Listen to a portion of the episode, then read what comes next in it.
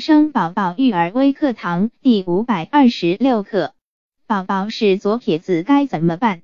大约有百分之六至百分之十三的人是左撇子，在宝宝十二个月到二十四个月的时候，就能初步判断是不是左撇子。目前没有确切的证据证明左撇子的人比右撇子的人更聪明，顺其自然。不去干扰宝宝的自然发育才是最好的选择。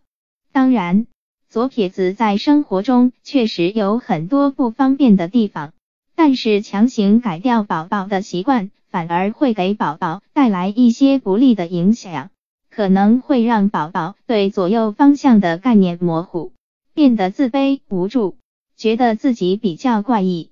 左撇子基本上是天生的。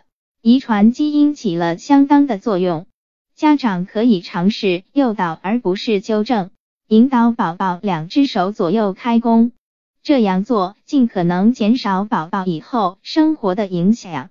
若宝宝明显拒绝换右手或左右开弓，并且一段时间后没有一点改变，家长就要选择放弃，不要再坚持。